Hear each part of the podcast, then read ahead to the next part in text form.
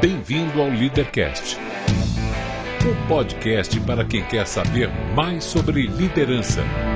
Apresentação: Luciano Pires.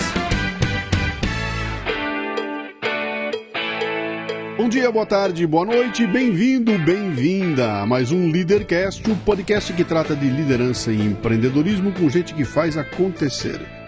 Hoje trago Nível Delgado, que começou na Fundacred há 21 anos como carinha do Xerox.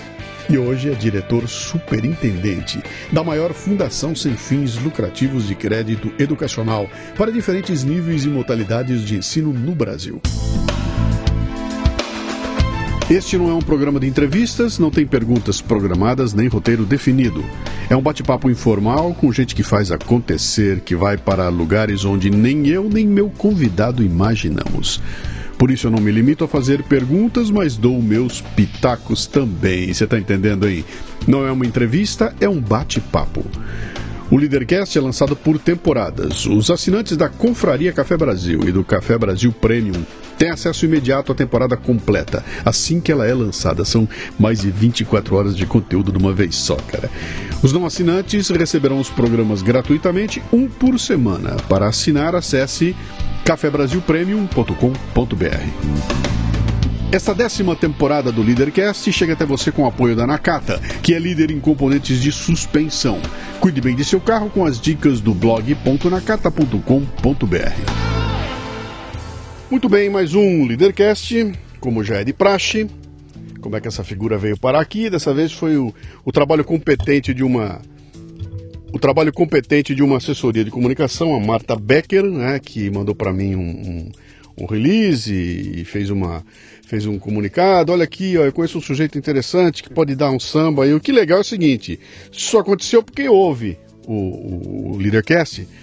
E tem muita gente ouvindo e falando, cara, escutei tanta história legal, eu conheço gente legal que pode dar um bom, um bom, um bom papo no Leadercast. E as pessoas pegam e me indicam, né? Essas indicações, quando chegam, a gente faz uma pré-avaliação, dependendo de como vem, quem vem, a gente vai buscar, e muitos dos convidados que têm vindo aqui é por é, é, instrução ou por indicação dos próprios ouvintes. Então, se você está ouvindo a gente aqui, conhece gente que, que você já conhece o, o Leadercast, conhece gente que tem café no bule, vai indicando que é assim que a coisa funciona, tá? Mas me poupe trabalho, por favor. Não adianta indicar e falar, vai buscar o fulano de tal. Eu quero me dar a dica de como chegar no cara, especialmente o e-mail. O que eu peço é o seguinte, me dê o e-mail da pessoa que se houver uma análise e o negócio for legal, eu já disparo na hora o convite e assim a coisa vai andando, né? Uh, vamos às três perguntas fundamentais, as únicas que você não pode errar. Dali para frente você pode chutar à vontade, tá? Mas é, eu quero saber o seu nome, sua idade e o que é que você faz. Bom, meu nome é Nívio Delgado, eu tenho 37 anos e faço muitas coisas, mas a que eu mais me dedico é, é dirigir uma fundação que promove educação, acesso à educação no Brasil inteiro aí, a partir de Porto Alegre. Opa, mais um gaúcho, cara? Mais um é, gaúcho. minha vida tá em volta dos gaúchos, cara, impressionante, viu? Trabalhei 26 anos numa empresa gaúcha, né? Ah, é? A Álvaros, depois da Ana Álvaros, ali eu fiquei 26 anos, então... Se há uma cultura com a qual eu tive mais contato do que a minha própria aqui, é a cultura gaúcha, né? Então eu sei todas as piadas de gaúcho. Né? Ah, já, então já tá bom. Mas não vou fazer nenhuma aqui, não. que bom. Uh, você nasceu onde? Nasci em Caxias do Sul. Caxias do Sul. Foi de passado, assim, né? Sim, sim. E... Depois fui para Porto Alegre. Sim. Seu pai e sua mãe fazem ou faziam o quê? Meu pai, meu pai saiu da agronomia para venda, depois para o direito e voltou para a área de vendas de laboratório. Uhum sempre, né, muitas carreiras, assim, um pouco, sou um pouco parecido com ele também, sempre tive Sim. vontade de fazer muitas coisas. E a minha mãe professora de ensino fundamental e de classe especial. Seu, seu pai foi empreendedor ou era ele trabalhou sempre ele foi empreendedor, foi empregado. Tá. E mais pro finalzinho era autônomo. Tem, tem irmãos? Tem duas irmãs, uma fonoaudióloga e outra analista de sistemas. Legal. Como é que era o teu apelido quando você era criança? Júnior. Júnior. Eu sou nível Júnior, né? Meu pai era nível Delgado. Sim. O que, que o Juninho queria ser quando crescesse, cara? Poxa, o, o, meu pai passou por essa, essa carreira, a parte, a parte mais voltada ao direito e tinha muitos livros em casa. Eu, eu sempre fiquei encantado com aquilo. Eu acabei, desde, desde piar, como a gente fala lá, uhum. vontade de fazer direito, ser advogado e tal. Acabei indo para essa área, assim. na área jurídica. Você seguiu então aquilo que você queria fazer desde criança? Não, não aconteceu nenhum acidente no meio do caminho que Não, tirou mas eu, da. não, eu fiz muitas coisas antes de chegar na, na- a realizar esse sonho da, da universidade. E fui desde pequeno, meu avô era, fazia quindim, depois o meu tio fazia quindim. Seis anos eu pegava no domingo na praia, saía vender quindim, e aí depois fui chaveiro, fui pedreiro, fui tanta coisa, cara. Fui animador de festa infantil, era o tio Batatinha. lá em Porto Alegre tinha uma, uma animação de festa lá, Batatinha e Moranguinho, era o tio Batatinha. É. Eu fiz site, fui fotógrafo, cara, tanta coisa eu fiz nessa vida. É. Durante, inclusive, a trajetória, eu tô, na, eu tô na fundação há 21 anos, nessa fundação. Pô, você entrou. Trainee? 16 Você entrou o anos. quê lá? Entrei, eu era o homem que copiava, eu, eu digitalizava e tirava xerox. É. E hoje você é o que lá? O diretor superintendente. Vocês estão vendo, moçada? que Eu, eu canso de falar no programa aqui, cara, que eu não, eu, sem, sem investigar você ainda, eu vou falar de fora aqui, só olhando de fora, tá? Eu tenho certeza que uma porrada de insight que você tem hoje como superintendente tem a ver com você tirando cópia lá atrás, com coisas, lições que muito. você teve como moleque do Xerox, sabe? Um moleque que tirava cópia, né? E eu até brinco aqui, falando, tem muito, muito cara que começa de baixo e fica puto, né? Pô, esse trabalho não tem nada a ver comigo, fica eu tirando xerox aqui. Falei, cara, esse é o momento em que você começa a construir um tijolinho em cima do outro. Lá na frente, esse tijolinho é base, né? E, a- Então, e, a- o método que tu pode ir aplicando de intraempreendedorismo dentro da tua atividade, não, Uhum. não precisa fazer sempre como foi feito toda a vida, né? Aquela síndrome de Gabriela, né? Uhum. Sim. Enfim. E tu pode intraempreender na tua atividade, na tua, no teu setor, mesmo que seja uma atividade mais simples no início, mas ela pode se tornar mais complexa, ela pode ser diferente, enfim. Uhum. Foi isso que eu fiz durante esses 21 anos lá. sim. Foi o que eu sempre procurei fazer, enfim. e- Mas Deu é interessante. Então, você entra lá antes de se formar. sim. Você não se formou. No ensino você... médio, eu tinha, tinha acabado de sair de um estágio, eh, um estágio, era, uma, era, um, era como se fosse jo- ah, menor aprendiz na época, lá em Sim. 96, 95, e que eu era soldador numa, lembra daqueles aqueles celulares da Motorola que tinha uma base enorme, porque eles eram Sim, enormes, e eu, sim, eu sim. fazia aquelas bases de, de, de, de carregar o celular, Hum, e aí surgiu a oportunidade de trabalhar na, na fundação. Eu trabalhava até as nove da noite, porque eu estudava na parte da manhã. E digitalizava, e ali na digitalização eu já achei uma forma de fazer diferente, porque com o mouse era muito, era muito lento. E, fui estudar ali o, época, o FileMade, que era um FileMade, que, que era um, um aplicativo, uma aplicação lá para isso. Já fiz pelo teclado, já co- começou a se tornar mais rápido e tal, mais eficiente. Com 16 anos já, já dá para fazer alguma coisa diferente, né? sim. Sim. Bom, que legal, que, que história interessante, cara. Mas aí, você em paralelo, então, você está trabalhando como, como soldador. Me- me- deixa eu entender essa transição. Como é que você vai parar na fundação? É importante saber a tua chegada lá. Como é que você vai parar lá? Ah, bom, fui entregar currículo e quando eu entrego o currículo me disseram que eh, não, não tinha condições de, de eu trabalhar lá porque só podia eh, trabalhar de manhã e de tarde.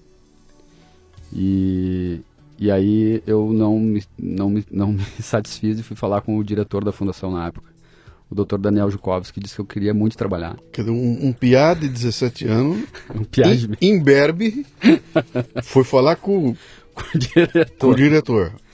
Porque eu queria muito trabalhar e, e, enfim, aí como tinha muita gente que fazia hora extra, justamente nessa nesse setor de digitalização, eh, aí abriu a possibilidade de eu trabalhar até as nove da noite, porque as pessoas já ficavam lá mesmo, né? Mas você estava de olho nesse setor de digi- digitalização? Co- Não, Como eu é que você chegou olho- lá? Você bateu numa porta? carteira assinada. Mas- ah, então. Isso que eu estava entendendo. Você não foi lá especificamente porque era lá, alguém Não, te não. indicou.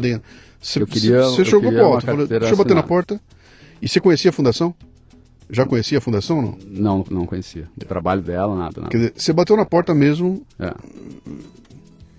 Que coisa, cara. E 21 anos depois você tá lá. Você continua lá. É, é, é, essas coisas são inexplicáveis, cara. Hoje, eu- Inexplicáveis. hoje eu tenho um filho de 16 anos, né? É? Eu tenho um de 21, Pois de é. 16, uma de 9 e uma de 10 meses. Pois é, cara.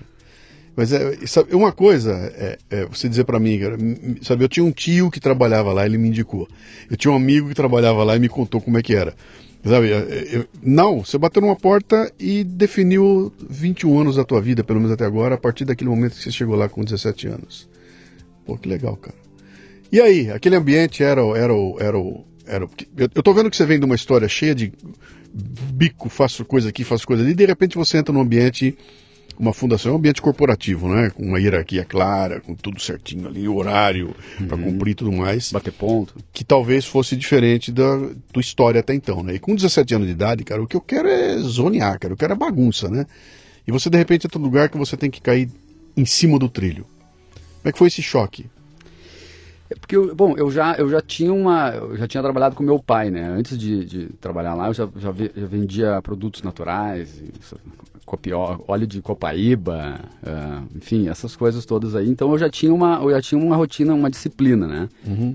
E, e, e, antes de ser vendedor, né, com essa disciplina, meu pai já, já havia me colocado para passar o aspirador no, no, no escritório de manhã e fazer o cafezinho. Então eu já, tinha, eu já tinha um certo nível de disciplina. Eu era um menino de 16 anos, porra louca, que também gostava de, de, né, de zoar e tudo. Seu tudo pai isso. era um explorador de menores que hoje iria pra cadeia, certo? É. Hoje seria preso, né? Por aí. É. Então já tinha uma certa disciplina, assim, né? Já, uhum. tava, já, já cheguei de casa, digamos assim, mais doutrinadinho, assim. Sim. Mas, uh, mas foi diferente porque, bom, claro, a questão de bater o ponto, de receber o ticket, refeição, tudo aquilo era uma coisa mágica para mim, assim. Eu almoçava, eu almoçava não, né? Eu fazia o meu lanche no, no, no mercado público ali, eu saía às 5 e meia, aí voltava às, às, às 5 e 45 eu tinha 15 minutos para comer ali, ali comia uma esfirra e tal. Aquilo para mim era maravilhoso, era tudo que eu queria, assim. E ainda saía dali e ia pra academia depois, e aí depois para casa. Como é boa a energia dos 17 é, anos, né, cara? Né? Hoje, se eu não e... faço alguma coisa de manhã, Nossa nunca mais. Nossa senhora. Mas escuta, o que eu acho que é legal dessa história toda aí, eu, eu tive uma experiência, eu, um dos primeiros trabalhos que eu fiz na minha vida, eu era, eu era revisor do Diário de Bauru, lá em Bauru, num tempo em que o jornal era feito com linotipo. Atenção, você que está me ouvindo aí, não tem a menor ideia do que é linotipo, vá até o YouTube ou até o Google, ponha linotipo e assista aquele treco funcionando, né? E eu era revisor do jornal, eu era moleque também, 15 anos de idade, uma coisa assim, né? Eu fazia revisão ali. E o jornal, eu tinha um contrato de trabalho com o jornal, só que o jornal era o seguinte, é, o contrato eles, eles pagavam a gente por X páginas. E ninguém sabia quantas páginas ia ter jornal. Então, semanalmente, o jornal dava mais páginas do que, do que era o combinado. E na sexta-feira, eu chegava lá, ia no departamento pessoal e os caras me davam um envelopinho com dinheiro, que era o que foi a mais, as páginas a mais. Então, toda sexta-feira, cara, eu chegava lá e um cara punha na minha mão um envelope de dinheiro. E o impacto para um garoto de 15 anos de idade, cara, 16 anos de idade que eu tinha na época. Não, era 15 anos mesmo. Recebeu um envelope de dinheiro que diz o seguinte, cara, é, você merece isso pelo trabalho que você fez. Aquilo é de uma. É de uma eu, não, eu não consigo nem explicar o que era a sensação. É muito sabe, bom, de né? pegar na mão assim e falar, cara, eu mereci isso aqui, sabe? Eu estou recebendo aquilo que é. Tem gente reconhecendo o meu trabalho. E eu dei uma tremenda sorte porque toda sexta-feira acontecia, né? Então, além do salário mensal, toda sexta-feira tinha aquilo. Então, eu não tenho dúvida nenhuma que aquilo, aquilo me botou num trilho de uma certa forma que, que eu não sei se conseguiria de, outra, de outro jeito, né? Que era saber, cara, quanto mais eu me esforçar, quanto mais eu fizer, tem gente me uma vendo. Uma força motriz, assim, pô, que... Com 15 anos de idade, isso é uma pancada, né? Muda tudo, né? Mas você entra na empresa e Passou pela tua cabeça que você, 21 anos depois, continuaria ali? Ou você estava naquela, seja o que Deus quiser, vamos ver o que vai acontecer aqui? Não passou pela minha cabeça. É.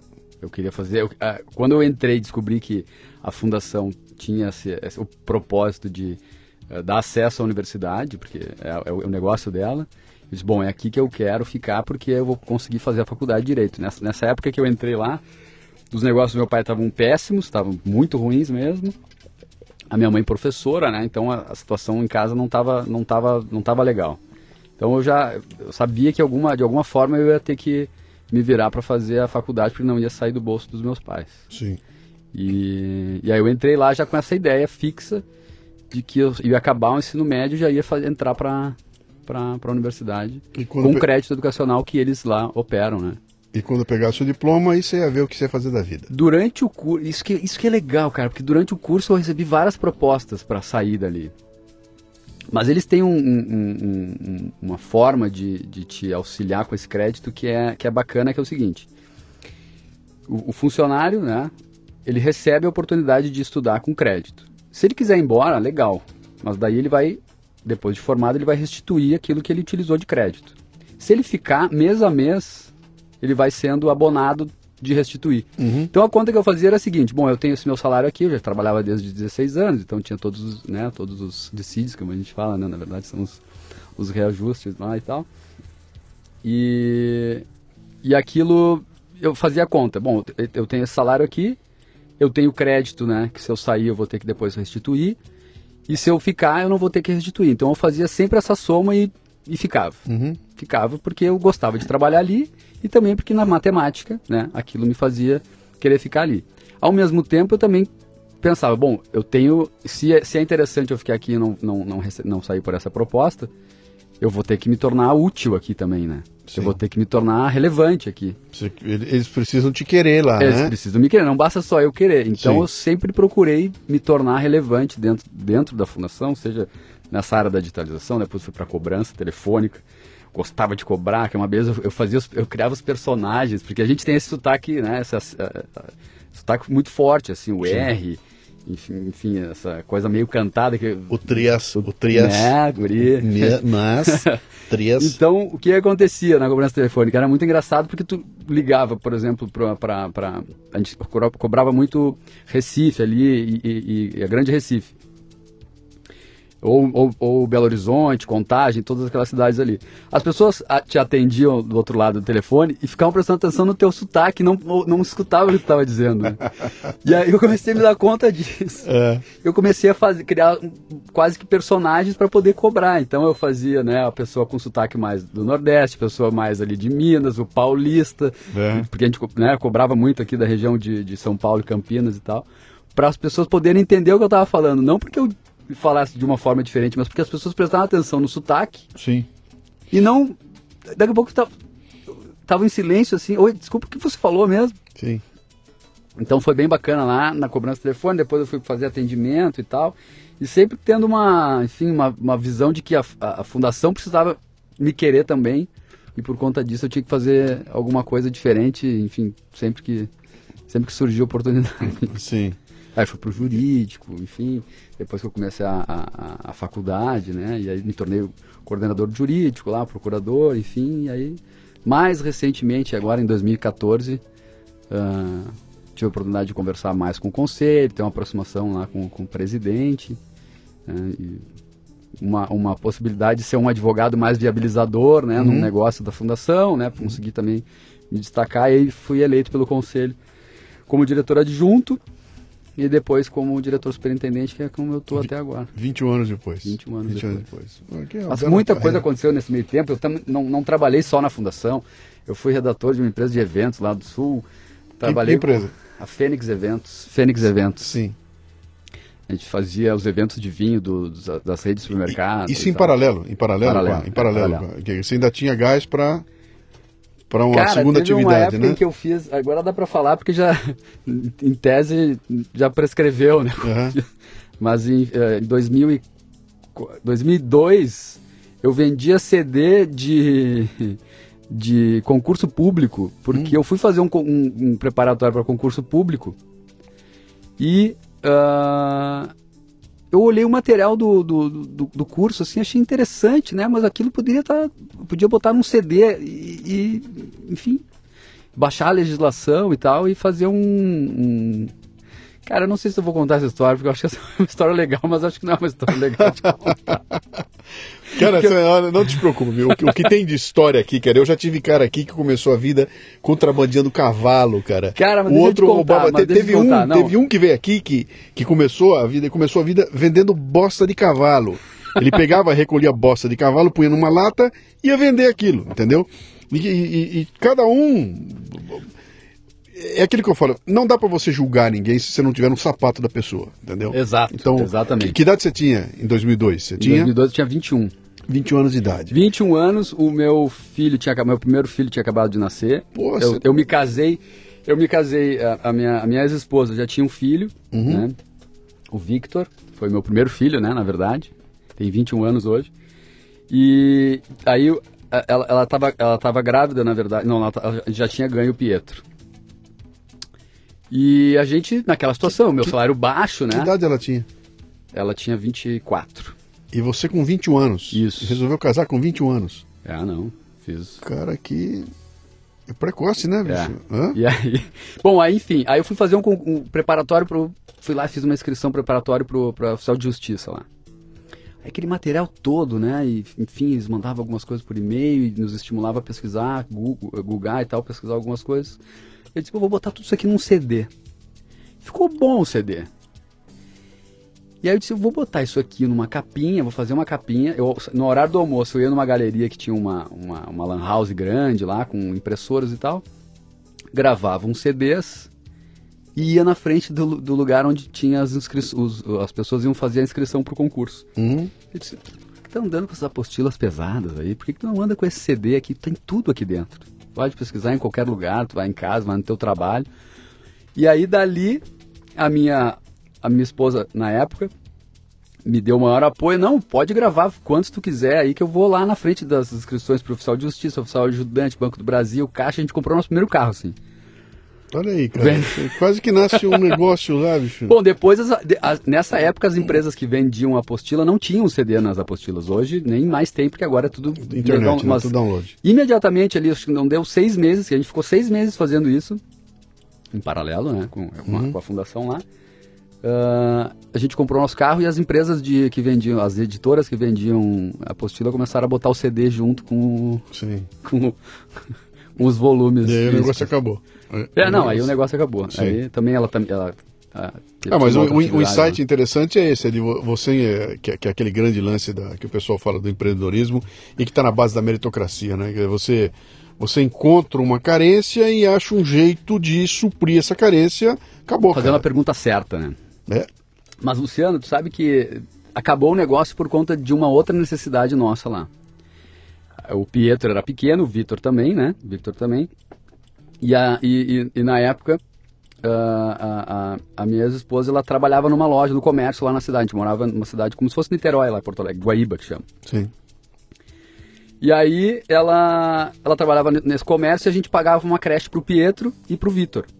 Para eles ficarem, né? E aquilo quase que empatava e muitas vezes era maior a despesa do que, do que a receita. E ela fazia pedagogia na época. Aí o que, que a gente resolveu fazer? Vamos montar a nossa escolinha aqui, vamos pegar mais o filho da vizinha, né? A gente morava nos fundos da, so- da, da, da casa da minha sogra. Uhum. A gente já, já ocupava um espaço lá, né? Sim. E aí ao- eh, liberamos a nossa sala para essa para essa recreação. Dali mais duas ou três crianças chegaram, a gente conseguiu eh, eh, eh, graças a Deus, né? Eu go- gosto muito da minha ex-sogra, ela, ela é maravilhosa, mas graças a Deus sair da casa da sogra é sempre bom, né? Conseguimos alugar a nossa casa lá, com Sim. espaço para creche, enfim. E mais um ano ou dois, não, um ano a gente já tinha uma a, a creche lá, eh, numa casa específica e a gente já estava com a nossa casa. Então, da necessidade ou da oportunidade, Sim. né? Tem que estar sempre atento para Vocês Por um montaram uma creche, então? Montamos uma recreação. Era uma creche informal ou ou Formal, formal, Formal. formal. CNPJ, tudo certinho, sim, tudo sim. bonitinho. Até hoje é de outra pessoa, já vendemos o negócio Tá. tudo. Ah, mas é legal, esse espírito empreendedor aí tá funcionando, né? Muito bem. Estamos aí com 21 anos de idade, né, tocando a vida, e você com o diploma na mão já? Se formou? Tinha se formado já? Eu estava se formando. Não, não, eu demorei para me formar. Porque eu acabei trancando um período. Foi justamente nesse período que eu, que eu casei e tal, Sim. enfim. E eu acabei me formando em 2008. 2008. Tá. 2008.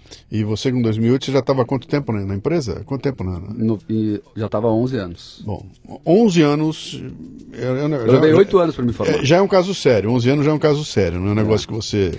Não, foi bacana, essa época é bacana, Luciano. Essa época é bacana. Pelo seguinte, 2008, tá? 2008 foi um dos anos mais críticos da minha vida. Uhum. Foi a prova da que resiliência é possível. Porque foi acontecer o seguinte: setembro de 2008, exatamente setembro de 2008. Eu presto a me formar. ah, já tinha o esqueleto do meu trabalho de conclusão pronto, tive um bom orientador. Ele me deu assim as bases, né? Me lembro até revogabilidade das tutelas de urgência, olha só. Vixe Maria. Eu, bom, vou agora vou parar, já tinha, já tinha os materiais da pesquisa, né, da monografia separado, agora vou começar a escrever. O procurador na época lá sai, o procurador, o, o coordenador do jurídico lá da fundação sai da, da, da entidade e o gerente, na época, me chama. Hoje ele é nosso vice-presidente. Esses, esses, dias ainda eu lembrei essa história para ele. Aí. E diz assim, Nível, negócio é o seguinte. A gente vai te dar uma oportunidade, tu estruturou aqui a área de negociação, atendimento do jurídico, tu é um guri bom. A gente vai te colocar de coordenador do jurídico, sem tu estar formado ainda. Sim.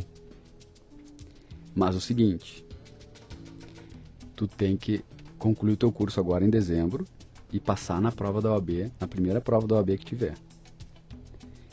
Porque eu não vou ter condições de voltar ao teu cargo anterior.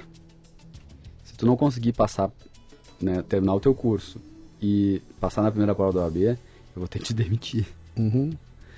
Ok, ótimo, desafio, vamos lá, né? Eu tenho certeza que vai dar tudo certo. E, e você ia coordenar o... caras formados. Sim. E até advogados lá, com, Sim. sendo coordenados por um cara que estava estudando ainda. Tá? Aí, dia 1 de outubro, meu pai tem um AVC, cara. Caceta. E cirurgia, deu tudo errado. Tudo errado. E ele ficou no hospital até dezembro. Ou seja, eu fiz e depois saiu, assim, a gente cuidou dele durante cinco anos. Deus o tenha, meu pai sempre foi meu, e sempre será meu melhor amigo.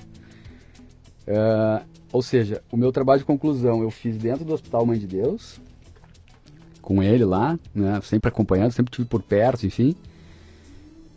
E em dezembro, a minha an anterior esposa ficou grávida, de novo, da Ana Clara, que hoje tem nove anos.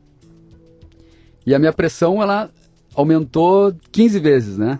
Tá, são, eram, sei lá, 15 atmosferas em cima de mim. Sim. Mas deu tudo certo, cara. Terminei o trabalho de conclusão, 10, passei na primeira prova, na prova do AB, assim, com super bem é, classificado, porque a dor ensina a gemer, né? Tu vai até o, tu vai até o teu limite. E fiquei no meu, na minha posição de coordenador jurídico até 2014, deu tudo certo, mas foi, cara, 2000. Esses meus cabelos brancos aqui, uhum, todos lá. eles foram de setembro de 2008 até abril de 2009. Eles surgiram do nada, assim. Simplesmente apareceram na minha cabeça. Uhum. Um espaço de tempo muito. Talvez você não tivesse prestado atenção nisso, mas eu vou te dar um dado interessante. Setembro de 2008 foi quando estourou a bolha do subprime nos Estados Unidos e foi aquela crise brutal que começou em setembro de 2008. Eu sei porque ela me pegou, tá? Então, junto com você, mais um monte de gente entrou no, entrou no rolo. Pô, mas legal saber dessa história. Você teve que se desdobrar ali para ah. fazer acontecer, né? E aí eu ficava no hospital com o pai, escrevia, ia para casa, ia a uhum. mulher na época grávida. Enfim, depois eu ficava lá na minha mãe, lá aprendi a ser enfermeiro, é uma outra, uma outra, uma outra atividade que eu, que eu informal, obviamente, né? Sim. Mas mas você, você me quebrou as pernas, porque eu tinha uma pergunta engatilhada aqui agora que você acabou de me detonar a pergunta. Queria perguntar para você o seguinte: muito bem, pegou o certificado na mão, você está formado, você agora é um advogado, passou na UAB, tem a sua carteirinha da UAB, está tudo pronto. Eu ia te perguntar, muito bem, o que, que se passou pela sua cabeça? Acho que não deu tempo, né? Não deu muito tempo. Porque cara. você já estava com tudo engatilhado, você já estava num cargo foi, novo. Já... Foi um período complicado, assim, esses primeiros anos 9, 10, 2009, 2010, 2009 nasceu a Ana Clara, né? Então toda aquela coisa preparativa e tal. 2010 foi um ano que meu pai piorou bastante, ainda de saúde. 2011 eu resolvi montar um escritório em, para, em paralelo com a fundação. Uhum e com um colega que já tinha trabalhado lá na fundação comigo, então mantive um escritório então, até há pouco tempo. A pergunta que não quero calar: pode fazer isso? Você pode fazer isso? Você pode montar um escritório paralelo à fundação? Não tem nenhum nenhum impeditivo. A fundação não te impede de fazer isso, de ter uma outra atividade. Ela não tem, não, não tem algum conflito que, se não for escrito, é moral. E, é, eu, eu como é que é isso? Não, não, conflito moral não, mas assim, como, como dentro do escritório eu não conseguia fazer muita coisa, eu, isso não, não durou muito tempo, né? Sim. É, recentemente, inclusive, eu já até uh, me desliguei do escritório. Sim. Porque eu era um bom, digamos assim, um bom redator. Eu fazia, quando eu tinha que fazer uma sustentação oral, né, que inclusive na fundação sempre fiz, um bom revisor. né, um bom parecerista, porque gosto de escrever, mas atuar, provavelmente dito que é aquela pegar no pesado, eu não, eu não conseguia fazer, né? Então, é, acabava sobrecarregando os outros sócios. Né? Eu te perguntei isso porque é o seguinte, a, digamos que, entre aspas, né? Eu sou o dono da fundação. Né? Uhum. Eu não quero um funcionário trabalhando aqui com uma parte da cabeça dele lá de fora tocando seu próprio negócio. Eu quero você me dando 152% do que você pode fazer aqui dentro. Né? Então, eu não vou olhar com bons olhos alguém que vai falar, ele ah, tem minha atividade sim, aqui eu... e também tenho a minha atividade lá fora. Eu, sabe, a mim, pô, será que esse cara vai? Onde é que está a cabeça dele? A hora que ele estiver aqui, ele está trabalhando aqui ou está com a cabeça lá, né? Eu, o que eu tenho para te dizer, a experiência é própria. Até porque eu nunca eu nunca só trabalhei para a fundação, uhum. digamos. Eu sempre tive alguma outra atividade. Fazia site de loja de carro, de picareta de carro, como a gente chama lá em Porto Alegre. Sim. Fazia, enfim, uh, lanche para trazer para o pessoal para vender no, na, na, fundação, né? Porque pai, pai jovem, né? Sim. Salário baixo, tu tem que ter outra atividade. Sim. Então, assim, isso me, isso me, me tornou quem eu sou hoje. Então, tu, tu abrir o teu horizonte para outros negócios, para outros interlocutores, para outras perguntas, né? Porque no momento que tu só está ali adstrito a tua, a tua atividade, as perguntas que tu vai fazer são as mesmas perguntas Sim. que tu faz todos os dias. Então, eu estimulo lá uh, na fundação, por exemplo, o pessoal da área de TI que é contratado lá, eu sei que eles estão montando lá uma, uma startup deles, eu acho isso maravilhoso, entende? Uhum. É, por quê? Porque eles estão expandindo o horizonte deles, eles estão olhando uh, para outras oportunidades e aquilo vai acabar respingando para dentro da fundação. Uhum. Se a fundação se propõe a ser beta, e sempre foi beta, né? Uh, desde que surgiu lá na década de 70, como inovadora no Brasil, nunca, não, nunca tinha, uh, havia se falado em crédito educacional em, em 74, como, e foi quando surgiu isso no Brasil pela, pela, pela fundação. Foi porque era um médico que resolveu tornar aquilo possível e um médico e um dentista, Sim. que o dentista era professor da, da PUC, lá do Rio Grande do Sul. Ou seja, eles, eles tinham as suas atividades também, em paralelo, Sim? Está no DNA dela, ela já Está no DNA assim, né? dela, entende? Está no DNA dela ser assim... Uh, uh, uh, expansiva, não, uhum. não só dentro da sua atividade, né? Até para uhum. trabalhar com educação, né? Tá dentro de universidade, enfim. Uhum. Esse é um, é, é um insight bem interessante. Tem tudo a ver com a liderança da, da, da, da entidade, da organização, né? Você tem uma, uma, uma liderança podadora, ela vai ter, vai ficar com nem polícia em cima de você, policiando o que é que você faz, não dê, não quer que você voe, né? Por outro lado, você tem uma liderança aberta, ela tá olhando para outro lado, fala, pô, quanto mais esse cara se expor, quanto mais porrada ele tomar lá fora, melhor vai ter a capacidade de tomar de decisão aqui dentro, né? E isso é, é, é interessante, isso impactou a minha carreira, eu tive muito disso, né? Eu nunca eu nunca trabalhei em paralelo. Quando eu estava lá na, na Dana, eu fiquei 26 anos lá, eu, eu não tinha nenhum trabalho paralelo, não fazia nada fora que, que não fosse ali dentro, né? Mas eu tinha uma atividade insana do lado de fora. Que não era uma atividade para pagar dinheiro, mas eu estava, cara. Eu estava escrevendo, eu estava montando meu site, eu estava fazendo, eu estava fazendo palestra, eu estava em contato com outras, outras áreas, eu estava é, acompanhando umas acontecimentos que não tinham nada a ver com aquele segmento e trazendo esses insights para dentro. Né? Então, Exato. muita coisa que eu implementei lá dentro, enquanto eu estava lá, veio das coisas que eu vi do lado de fora. Então, eu via lá, pô, funcionou o negócio, eu vou trazer para cá. Né? E eu implantava lá dentro coisas que nunca tinham acontecido naquele segmento por ver a coisa dar certo lá fora. Se eu tivesse trancado dentro de casa, né? fechado no meu ambiente lá, eu estava repetindo mais o mesmo. Fazendo e, a mesma coisa, tendo o mesmo resultado, porque estava fazendo sim. as mesmas coisas. E, e, não ia conseguir uh, quebrar algumas, algumas, alguns paradigmas ali, né? Uh, me fala uma coisa, você está falando da fundação, a gente está meio aqui, perdão, não, eu não, não, não, falei um pouco dela ainda, né? O que, que é? Como é que funciona essa, essa fundação? Ela, ela, nasce a partir de um modelo que alguém viu lá fora? Sim, ela nasce a partir. Tem um, um senhor que faria 100 anos esse ano, inclusive, Gabriel Betancourt Merria, um colombiano, lá na década de. finalzinho da década de 50. Ele tem desejo de fazer um, um, um doutorado nos Estados Unidos e não tem grana.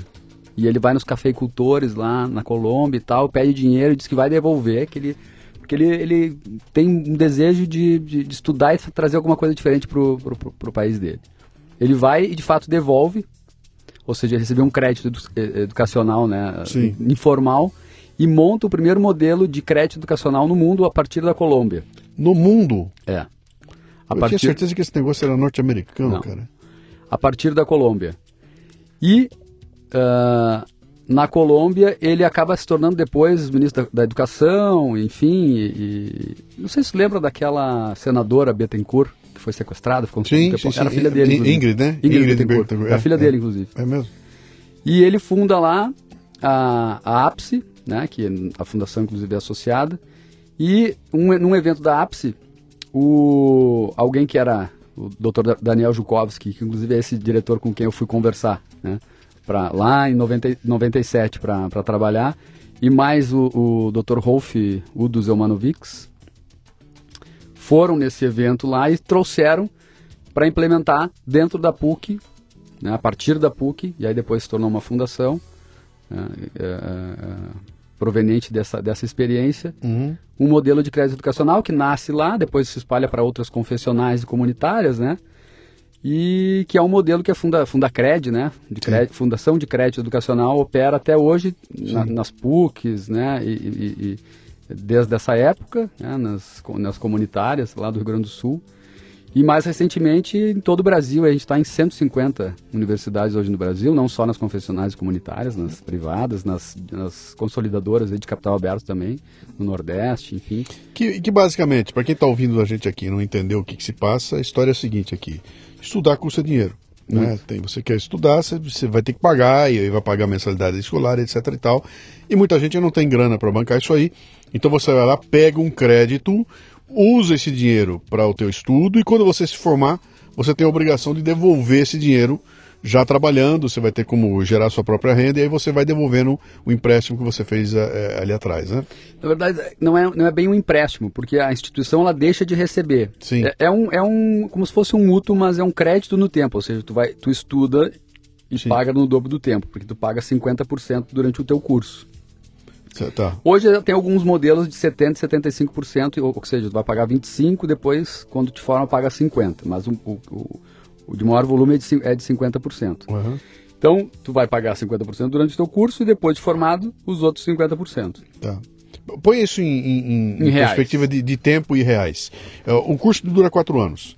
Me formo, quanto tempo eu vou passar pagando o Oito anos, vai pagar, vai pagar 50% durante os primeiros quatro anos Sim. e os outros 50% durante os próximos quatro anos. Ok. Vamos supor que a mensalidade seja de mil reais, de 500 reais, digamos. Sim. Vai pagar 250 reais durante o curso e os 250 reais depois do curso, Ok. mês a mês. Ok. É bem, bem interessante, funciona isso há bastante tempo e a nossa, nossa taxa de inadimplência é bem diferente da, da taxa de inadimplência né, de outros modelos, muito porque a gente trabalha no estudante desde a data da assinatura, que aquilo é um movimento que ele vai retroalimentar para outro Claro. estudante ter a mesma oportunidade. Então, nossa taxa de inadimplência, inadimplência bate 7%, né? Uhum. E, e isso é um comparar aí a que a gente vê nos jornais de 50 para cima aí, é A, a fundação não dá lucro. não. Ela não dá lucro. Ela dá resultado. Ela, ela dá resultado. Ela, é- é- não tem Ela é nenhuma. superavitária para poder se manter. Ela teve, Sim. por exemplo, no período em que o FIES foi eh, um- uma enxurrada de recursos né, no- no- no- nas universidades, a gente teve um decréscimo muito im- importante assim, em Sim. termos de concessão, porque as- para as instituições era mais, digamos assim, era mais vantajoso, né? aquele modelo do, do FIES. Então, a gente tem a nossa receita financeira também, além da nossa receita operacional, receita financeira das nossas aplicações, né, no caso, E vocês atuam no nível Brasil. nível Brasil. Nível Brasil. Tá. Um- A partir de Porto Alegre, né? As operações, Sim. porque é tudo digital. Hoje o, o- estudante ele vai, contrata pelo celular, né? E, enfim, manda os documentos, aquelas coisas todas, Sim. tudo pelo celular, então não. não a gente pode estar no Alasca trabalhando que é- Essa, essa é a grande vantagem. É. Da, essa é a tecnologia, da forma que ela está nos mudando aqui. Me fala uma coisa aqui. Deixa eu voltar ali atrás, naquele, naquele momento em que você fala que o, o chefe te chama lá e fala: Vou te botar como coordenador dos caras aqui. né? que idade você tinha? 21. 27. Ah, você já tinha 27. Tá? Você estava prestes a se formar, verdade, isso aí, né? Você já estava lá há 11 anos lá dentro, né? E eu não sei se esse seria o primeiro grande cargo de chefia que você assumir. Sim, Já era o cargo de chefia, muito bem. Então você volta para casa sabendo que no dia seguinte, quando você chega lá, você é outra pessoa, você é outra coisa. Você não é mais o mané que ia sair com os manezinhos para comer a esfirra ali do lado. Você agora era o. Você agora era o chefe, né? Alguém te preparou para isso, cara? Você fez algum curso de liderança? Nada. Você fez. Que, que, nada, como é que nada, foi, cara? Como é que foi? Olha, eu, eu, eu, me uni aos meus colegas da área ali, que eu já tinha dois ou três uh, que eram os negociadores do jurídico. Uh, me uni também aos, uh, aos advogados, né, que entraram também para substituir o, o, o, um advogado. Na verdade, foi substituído por três advogados, porque o, o departamento jurídico ele cresceu nesse momento. chamei, né, alguém que era da minha extrema confiança como, como advogado também para trabalhar me cerquei de pessoas de confiança. Eu acho que essa é a receita. Se tu não tem oportunidade de, de ser uh, formado para aquilo, tem que te cercar de pessoas da tua confiança e competentes, né? Uhum. Foi também o que eu fiz quando assumi como, como diretor na fundação. A primeira coisa que eu fiz foi chamar pessoas competentes na área de, de, de branding, né? Na, uhum. uh, e de processos também e de pessoas, né? Para poder trabalhar os três pilares, como eu digo lá, uhum. a Talent de pessoas, a Brivia de branding e a Progeler de, de processos, né? Que uhum. são pessoas que uh, uh, profissionais, né? Consultorias muito competentes que me auxiliaram a construir uma trajetória que tornou a fundação de 2014 para cá uh, maior em volume de negócios em 10 vezes, uhum. quantidade de alunos novos estudando com crédito e em parcerias, né, em universidades, e a gente cresceu cinco vezes. Uhum. Pô, que, que, excelente, cara. Essa, essa tua consciência de chamar esses caras bons para te ajudar, quer dizer, parece óbvio, né? Puta, isso é tão óbvio, cara. Isso eu não sei, mas não é tão óbvio assim. O que a gente vê de história aí de neguinho que quebra a cara porque se acha, né? Uhum. Se acha. E outra, eu não vou botar alguém tão competente ou mais do que eu, porque esse cara vai passar por cima. Então tem, tem muita história assim, né? Essa é a tua consciência. Você teve um modelo de liderança que você, quando estava lá, você olhou e falou, cara, esse cara. Não, esse cara tem as pegadas que eu quero pegar. Olha, talvez uh, da própria casa, assim, né? Em termos de uh, um cara, um analista que é um cara muito bom uh, no que faz, analisa muito bem as pessoas, né?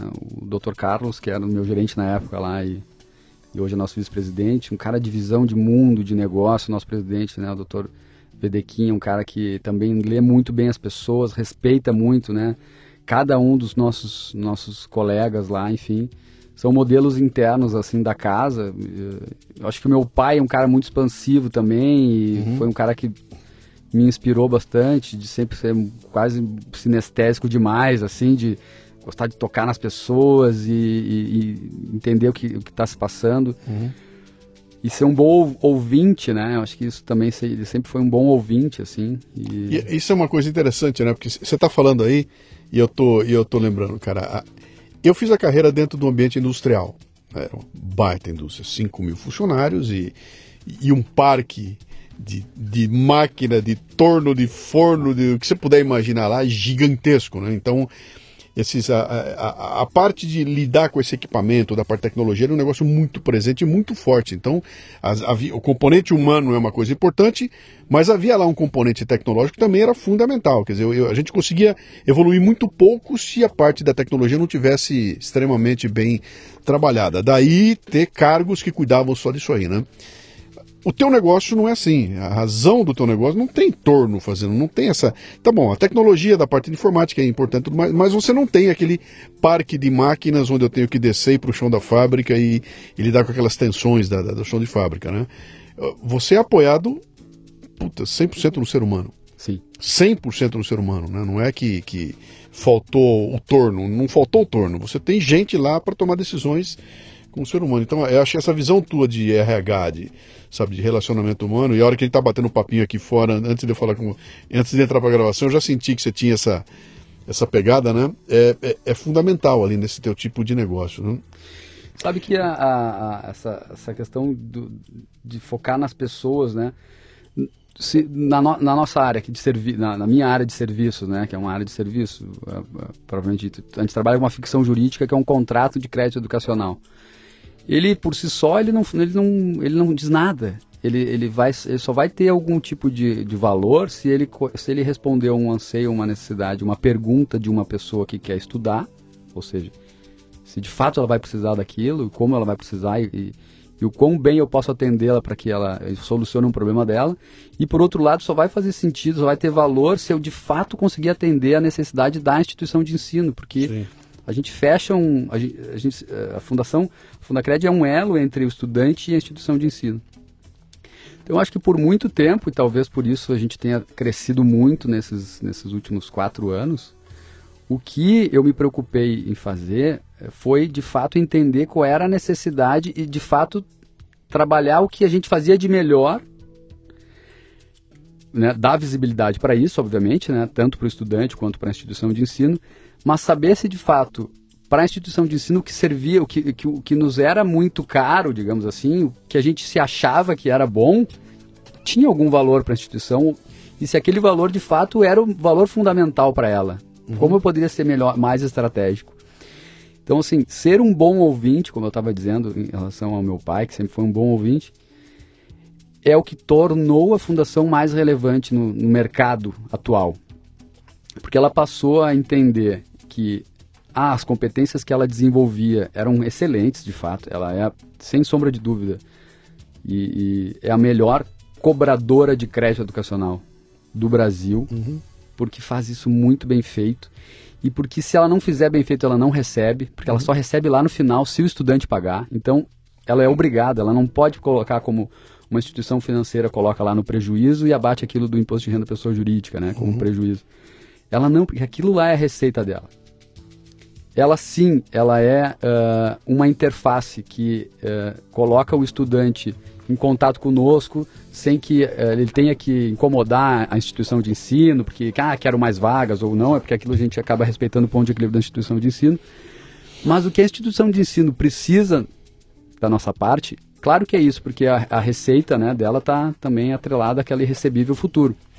Mas ela deseja que a gente seja estratégico para manter o aluno dentro de sala de aula. Ela quer que a gente, que a fundação seja estratégica para captar novos alunos, alunos que de fato precisem do crédito. E isso a gente não fazia até 2014, de uhum. uma maneira assim inteligente, sabe, smart mesmo. E escutando as instituições, participando de todos os eventos que elas estão, visit, levantando, eu, eu uh, uh, praticamente de julho de 2014 até final, julho de 2016, se eu fiquei na fundação dois, três dias. Dois dias por semana sim e uma semana inteira não, é, eu acho que seria mais ou menos essa matemática, visitando instituições no Brasil inteiro, Acre, enfim, uh, uh, uh, Manaus, Rio Branco, Manaus, Recife, enfim, todas as, as, capitais, pelo menos que eu me lembro, eu visitei de 2014 até, até a metade de 2016 e participei de todos os eventos que apareceram na minha frente, né? Seja como expositor, seja como participante, para entender de fato que instituição de ensino estava passando naquele momento difícil, né? Que foi 2015, uhum. 2016. Isso é interessante, dá, me dá a impressão que você tem dois tipos de cliente, né? Você tem um cliente explícito, que é o estudante, e você tem um cliente oculto, implícito, que é a instituição de ensino, que é para quem você vai dar o dinheiro. Dizer, o, o, o estudante nunca vai botar a mão no dinheiro, vai? Não. Ele não põe. Você é você direto com a instituição. Isso. Né? Ele só. Na verdade, não tem, crédito, não né? tem, não tem uh, trânsito de dinheiro. Sim. Só uma, um retorno daquele valor que ele deixou de pagar, Sim. que é a restituição. Sim. E aquilo vai para a instituição de ensino e mantém, depois de fechado o primeiro ciclo, né, depois do primeiro estudante ter se formado, e o primeiro ciclo é sempre o mais difícil para a instituição de ensino, Sim. Mantém o ponto de equilíbrio daquela turma, daquele curso, daquela unidade de negócio da instituição de ensino por conta daquela restituição e ele pode abrir mais vagas então a partir do, do, do segundo ciclo. Entendi. É o ciclo virtuoso. Sim, entendi. Que um entendi. vai pagando para o outro, mas no primeiro momento a instituição de fato ela abre mão de um pedaço da sua receita, né? Imediata, mas eh, eh, em termos econômicos ela está lá com uma receita futura. Você, você, falou um negócio interessante aí que me, me atraiu a atenção aqui. O, o, o processo fundamental da tua, da tua organização não é é, não me parece que seja análise de crédito, coisa, é, é cobrança. Não é análise. Sabe por quê? Porque o estudante pode estar no SPC. O estudante não precisa demonstrar renda. Sim. Quem tem que demonstrar uma boa. passar por uma boa análise de crédito, na verdade, não pode ter restrição e tem que ter uma renda uma vez e meia o valor da mensalidade, é o fiador, é o garantidor. O estudante, a nossa aposta é que, nosso propósito lá na Sim, fundação é ah, transformar vidas promovendo acesso à educação. Sim. A gente aposta e tem certeza pelas curvas todas que a gente tem eh, demonstrado nos nossos nosso ah, ah, big data lá, Uhum. que a pessoa de fato tem uma transformação na sua vida social e economicamente absurda depois de graduado. Ainda Uhum. no Brasil, a gente tem essa possibilidade de transformar economicamente a pessoa depois de graduado. Uhum. Então, ela, a, nossa, a nossa regra não é de análise de crédito para o estudante, ela é uma, uma boa cobradora depois, Uhum. né? mas antes disso, ela é uma boa conscientizadora de que aquele crédito ele vai retornar para outro estudante. A Uhum. gente vem trabalhando isso durante todo o curso e mantém uma régua de pagamentos também muito equilibrada, porque ele, ele não vai ter um, um sobressalto depois de formado, porque a nossa taxa Vou te dizer a nossa taxa porque ela faz parte do, do, digamos assim, do negócio, não como um objeto de, de, de, de- de propaganda aqui. Sim. Imagina, imagina tu pagar 0,35 não capitalizado por mês. 4,2 ao ano não capitalizado. Uhum. Por algo que tu tá deixando de pagar durante 4 anos. Sim. É muito pouco, né? Sim. Então, lá no final, só uma sem fins lucrativos para poder fazer isso.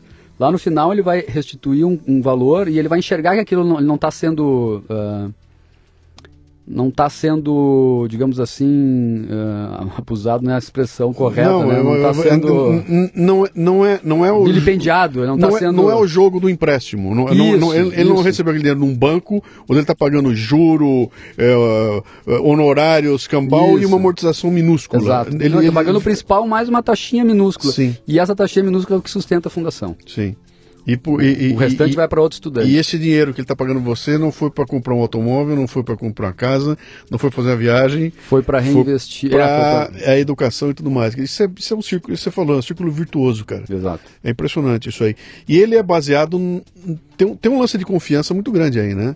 Que eu confio que quando esse garoto sair, ele vai me devolver o dinheiro. Sim. Eu confio que esse cara vai me pagar, né? Eu confio que ele vai me, me devolver. E eu acho que tem um lance de. Você falou uma coisa que chamou minha atenção aí, essas tuas curvas, né? Ah, tem uma função social naquilo que você está fazendo aí que vai muito além do que qualquer outra coisa. Quando eu te perguntei no começo, pô, esse negócio dá lucro? Eu falo, não, não dá lucro, ele se sustenta, né? Ele não é uma, uma, não, não é uma empresa que nasceu para dar lucro, mas ela se sustenta e eu acho que o, o, o ganho dela é exatamente essa transformação Por, por, social que ela propõe, Por isso né? que eu sou apaixonado pelo terceiro setor. Uhum. Ele foi, em algum momento da nossa história, recente até, utilizado para fins não muito ah, republicanos, mas ele, ele é, ele dá a finalidade social, porque o nosso grande chefe é o nosso estatuto. Né? Claro que a gente tem o Ministério Público, né, que nos, nos, nos vela e nos fiscaliza, a gente passa por auditoria interna e externa do Ministério Público, né, como fundação que somos, né, por- está, está na Constituição mas ele tem a sua finalidade social como um, o estatuto que é o nosso grande chefe. O estatuto é o nosso ah, ah, é quem nos, nos determina o nosso objeto e nosso objeto fundacional ele é adstrito a, a essa atividade. Ou seja, nós teríamos, por isso terceiro setor, né? a gente tem a, a finalidade social do, do, do setor público, mas com a agilidade do setor privado. Sim. Então a gente tem essa possibilidade de expandir, de ter uma certa agressividade comercial, mas uma agressividade comercial é, pautada em ética, em valores que vão de fato contribuir para a instituição de ensino. Porque hoje é muito fácil de chegar para uma instituição de ensino, Luciano, e dizer o seguinte: eu vou captar alunos para ti, mas tu vai ter que dar desconto. Sim. Isso vai mexer no, no valor da entrega da instituição de ensino para aquele estudante. Eu não estou nem falando daquela, daquela situação, ah, ah, talvez até um, um constrangedora, de um colega estar pagando um valor diferente do outro colega, né, dentro de sala de aula. Eu não faço esse tipo de entrega porque eu sei que aquilo não é saudável para a instituição de ensino. Pode ser naquele primeiro momento, porque a instituição precisa de uma captação imediata, porque ela tem o seu, né, seu, seu fluxo, de caixa comprometido por conta né, de alguns apagões que a gente teve no, no- período recente. Mas eu, eu me preocupo em respeitar o ponto de equilíbrio daquela instituição de ensino para que aquilo tenha perpetuidade. Eu tô, tô dentro das PUCs há, 40, há há 46 anos. Luciano. A PUC Campinas, aqui eu vou falar de alguém de perto aqui. A PUC Campinas em 2015, isso está nos jornais, foi, foi parar no Jornal Nacional. Ela disse: Olha, eu. Tudo bem, o FIES acabou. Eu tenho meu crédito próprio aqui, eu tenho o CREDIES aqui, que é o, que é o crédito operado pela Fundacred. Tá tudo certo, já está rodando, estou retroalimentando. tá tudo bem. Depois, se voltar, a gente vai, né, vai, vai retomar as conversas. Então, dá uma autonomia para a instituição de ensino. Então, tem agilidade e agressividade comercial pautada em, em fundamentos muito uh, presentes assim de ética. Uhum. Tem essa finalidade social, né, que seria do setor público, né, de, de, de preencher essas, essas lacunas né, de acesso à educação. Por isso que eu sou apaixonado pelo terceiro setor. Uhum. Não sei, talvez por ter sido forjado, né, durante todo esse tempo dentro da dessa. É, e porque você está vendo o resultado aparecer, é, né? Tá vendo, tá vendo a coisa acontecer lá, né?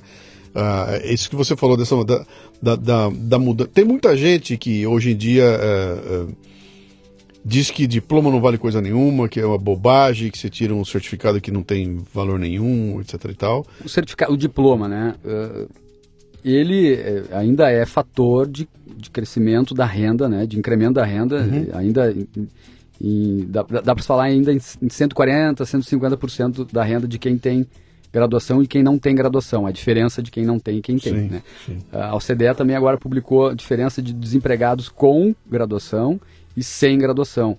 É, é, é três vezes menor né, o desemprego de quem tem a graduação de quem não tem graduação. Uhum. Mas isso está mudando, Luciano. Eu venho falando isso há bastante tempo e tenho lido muito sobre isso, sobre o, a universidade, a prova de, de robôs, como o do Ian lá, que é o presidente da, Sim da Northwest University, enfim, o próprio Harari agora com esse 21 lições para o século 21, que é um tanto quanto uh, terra arrasada o livro no início ali, mas no final ele dá um, uma, um pontinho lá de, de esperança. esperança enfim, e tenho visto alguns movimentos bem recentes agora, pelo menos numa, numa universidade lá do, do Sul, a Unicinos, e em conversas com a PUC também, parece que em 2019 já vão começar a fazer. Eu venho falando isso há algum tempo, eu falava em nanocertificados, né? Mas o próprio diretor financeiro lá da PUC me, me disse, cara, nano é já um nome ruim, né? A gente precisa trabalhar um outro nome para isso. Mas de certificar durante o curso para algumas competências, Sim. né? Durante o curso, para que isso ele já vá, já vá encaixando na trabalhabilidade, não na empregabilidade, porque hoje o cara tem que ser empreendedor, Sim. né? Muito mais do que ter essa visão de tanto intraempreendedor quanto empreendedor muito mais do que ter essa visão de vou procurar um emprego, vou me encaixar numa carreira, né? A própria expressão carreira, que é um carro atrás do outro, já Sim. não faz mais sentido, né? Sim. Vai ter cinco carreiras, vai ter cinco trabalhos na tua vida, no mínimo. Enfim, e, e as instituições estão mudando essa visão, acho que elas estão acordando para isso, que o diploma lá no final ele é, ele, é, ele é excelente para te dar um bloco né, de conhecimento certificado. Mas durante o curso ele pode ir te dando alguns eixos assim de aprendizagem e de certificações, por exemplo. Hoje, um, escritório de, de, contabilidade ou uma auditoria, uma KPMG, precisa de um cara que faça uma boa análise de DRE, né, que tenha uma, uma boa visão de balanço. Isso pode ser certificado durante o curso né, Sim. de contábeis. Enfim, isso pode ser entregue para ele durante o curso. Ele já vai também enxergando né, oportunidades de aplicando aquele conhecimento dele e a própria universidade vai enxergando que ela precisa montar eixos de conteúdo que Sim. conversem de uma forma mais direta com o mercado também. Eu acho que isso está acontecendo. Seria uma somatória de certificados técnicos que no final te dão um certificado de, Exato. de superior. Eu tenho um certificado porque eu tenho uma série de, de atributos técnicos que quando eu alinho isso tudo me deu a, a carga horária de um... Para mim esse é o futuro da universidade. A Unicinos está tá começando a fazer alguma coisa parecida, a PUC também. Uh, eu estou gostando de ver esse movimento porque é um movimento que eu acredito. É um movimento que daqui a pouco, Luciano, está encaixado num LinkedIn, por exemplo, ou numa outra plataforma, que o empregador vai poder buscar lá profissionais uh, ainda não totalmente né, uh, graduados, mas certificados. E aí, claro, vai, vai, precisar, vai, vai precisar ter uma série de ferramentas, sei lá, um blockchain para confirmar aquela certificação, né? Aquela competência, né? Com o conhecimento, Sim. habilidade, muito Sim. mais atitude para o cara de fato, não, esse cara aqui realmente já sabe fazer, já fez, né? Sim. Teve um impacto em alguma organização. Mas enfim, eu acho que a universidade, o caminho é, é esse. É, ela está assim, assim eu vou botar mais caldo nessa, nessa essa história toda. Eu estou trabalhando agora, no, em 2017 eu criei um ambiente, é um negócio meu aqui, que é o Café Brasil Premium, que é o que eu chamei de um ambiente de educação continuada, né? O que acontece ali? Eu criei um ambiente onde eu coloco conteúdos que têm tudo a ver com a tua vida profissional e que te ajudam no crescimento profissional, o que eu chamo da educação continuada, que é aquela história. Eu, cada vez mais, eu não vou mais me deslocar até uma sala de aula no dia tal, a tal hora, para ficar lá dentro cinco horas estudando, é, ou até posso fazer isso durante um período da minha vida. Depois que eu me formei, eu não vou mais voltar a fazer isso. E vou ter que me adaptar, vou ter que fazer com que esse esquema de educação se adapte a mim e não eu a ele, né? Então eu olhei para isso tudo e falei, cara, como é que eu posso criar um ambiente tal que eu permita que um sujeito que tem um celular na mão dele, ele tenha acesso à educação continuada? Ou seja, que hora eu vou estudar? Cara, eu estou na fila do banco. Vou ficar aqui 35 minutos esperando para ser atendido. Calma, boto o celular aqui, boto o fone de ouvido, então eu tenho um podcast lá me dando uma, um insight, eu tenho um audiolivro, eu tenho alguma coisa lá e que, e que funciona assim. Ou seja, quebra-se aquela estrutura de, formal de que vou a tal lugar para estudar, mas ali eu faço uma, uma uma complementação com alguns temas que têm a ver comigo. Então, eu estou muito interessado em discutir nesse momento aqui a questão de integração. Minha empresa comprou outra empresa, eu preciso entregar, integrar as outras, vai ser um trabalho hercúleo aqui. Onde é que eu posso ter alguns insights sobre integração? De repente o cara vai lá, bota a palavra-chave integração e vem um, um resumo de livro, alguma coisa um que tem a ver com integração. Isso, assim. ele pega ali e pega tudo lá, né? E o meu desafio nessa história toda está tá exatamente nesse ponto. Como é que eu certifico um cara entendeu? Que faz um processo tão livre como esse. Falou, cara, esse cara aqui, ele conseguiu uh, vencer 5, 6, 7, 8 blocos, que chegou no final ele tem um, um cabedal de conhecimento que ele, teórico que ele pegou ali, que daria para ele ter uma certificação. Né? Agora, como é que você certifica isso, fugindo da questão de um diploma carimbado pelo MEC? É? Eu, eu, acho que o maior desafio, e quem conseguir desvendar esse desafio, tá, tá tem um unicórnio né? Sim, na mão. É tu trabalhar o conceito de competência da, do RH, né, que é conhecimento, habilidade e atitude, que é o conhecimento. Tem uma, uma, uma analogia bem interessante que, que, que fala assim: conhecimento é tu saber o manual da HP 12C. Habilidade é tu fazer, conseguir fazer o cálculo com a HP 12C. E atitude é tu conseguir, através, né, por meio deste cálculo, gerar um impacto no teu negócio, no teu business, ali, enfim é, é, é e eu só consigo ver blockchain nesse tipo de. de, de porque uma, um, uma certificadora só uhum. poderia facilmente ser desconstruída, enfim, fraudada, ou qualquer coisa nesse sentido.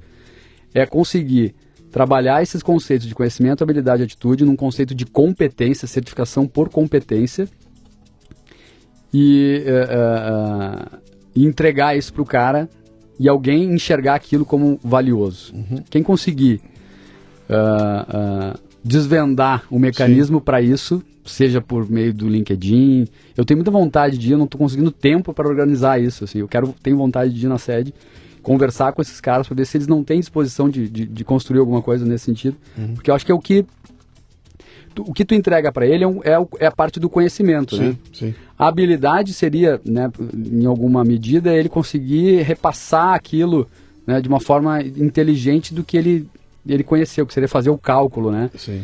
E como aplicar aquilo, a aplicabilidade daquilo uh, numa organização, na organização que ele está, ou enfim, uh, aí, aí daria uma boa certificação, digamos assim, mais completa, é, é, né? É, é, um, é um negócio complicado, porque a, a, a, uma empresa que vai contratar alguém para fazer isso, uma coisa é você buscar um cara pronto, que fala, esse cara eu já sei, já aplicou, ele é. Outra coisa é pegar o cara que, o estudante, que acabou, peguei meu certificado, estou certificado em A, B ou C. Eu vou colocar isso em prática agora. Você me contratou agora é que eu vou botar em prática e você ver se vai funcionar ou não, né? Então, a, a, certificação escolar que existe hoje, ela define, olha, esse cara estudou ele tem X só, horas... Ele tem até o conhecimento. Exatamente. Ou ele tem até a habilidade. E essa existe hoje, pum, essa é a certificação. A segunda certificação, que é aquela de colocar isso em prática, já é o currículo do cara na empresa, cara. Pô, tô aqui há 20 anos, sabe? Tô num, num legal, fui promovido, etc e tal. Pô, esse cara tá tão bem que eu acho que ele consegue botar em prática uh, aquilo que ele aprendeu ali, né? E a terceira certificação, que é o cara do resultado, né? Sim. Quer dizer, cara, olha o resultado aqui comprovado que esse cara fez. Esse é o cara que vai ganhar o salário milionário, aquele que, que é, é, é, é, a raiz da meritocracia, né, cara? Olha quanto valor esse cara me agrega, eu acho que ele vale é, aquilo que ele está agregando de valor, claramente. Né? Mas tem um nó acontecendo, e acho que tem uma mudança aí que muito por conta da tecnologia, né? A tecnologia uhum. chega e ela desmonta, desmonta, essa questão toda de sabe, do estudante dentro da sala de aula, a escola uh, tendo uma estrutura gigantesca que ela tem que pagar por aquilo e que você vai precisar de um crédito para poder cobri-la, né?